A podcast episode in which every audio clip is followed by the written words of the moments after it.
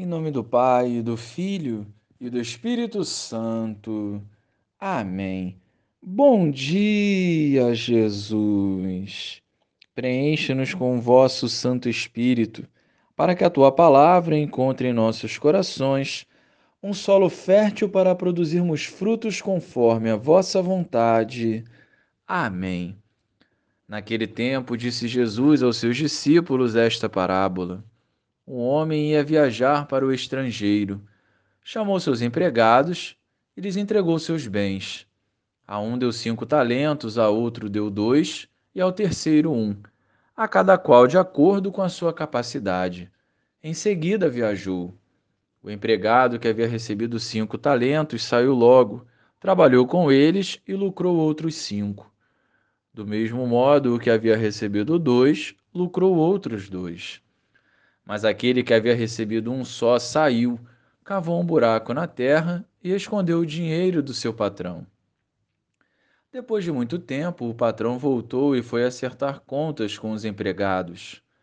O empregado que havia recebido cinco talentos entregou-lhe mais cinco, dizendo: Senhor, tu me entregaste cinco talentos.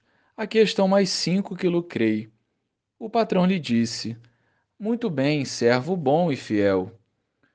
Como foste fiel na administração de tão pouco, eu te confiarei muito mais.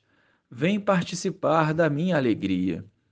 Chegou também o que havia recebido dois talentos e disse: Senhor, tu me entregaste dois talentos. Aqui estão mais dois que lucrei.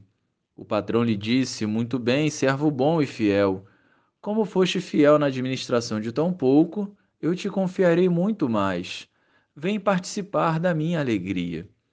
Por fim chegou aquele que havia recebido um talento e disse: Senhor, sei que és um homem severo, pois colhes onde não plantaste e ceifas onde não semeaste.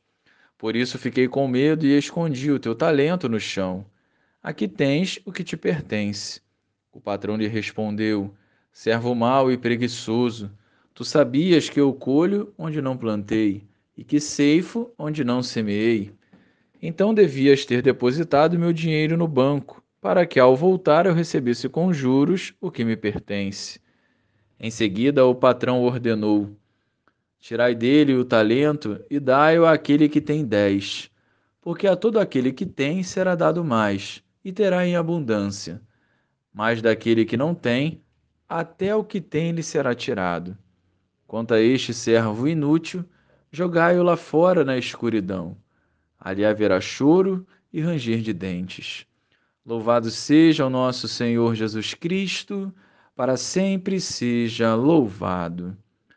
Todos recebemos dons e somos chamados a participar da missão. Multiplicar os talentos significa nos doarmos pelo reino de Deus, visando atrair almas para o Senhor. Segundo a capacidade recebida, cada um contribui para a obra da evangelização. Uns pregam, outros cantam, outros tocam, outros rezam silenciosamente, outros escrevem.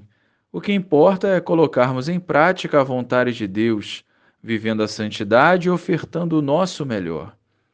Os membros são diferentes, com várias funções, porém todos são importantes. Nós somos responsáveis por edificar o reino de Deus e construir um mundo melhor. Não podemos mais cruzar os braços e nos omitir, pois o Senhor conta conosco para realizar a sua obra. Portanto, não tenhamos medo de viver o chamado, nem de testemunhar o amor de Deus através dos dons confiados a nós. Glória ao Pai, ao Filho e ao Espírito Santo, como era no princípio, agora e sempre. Amém.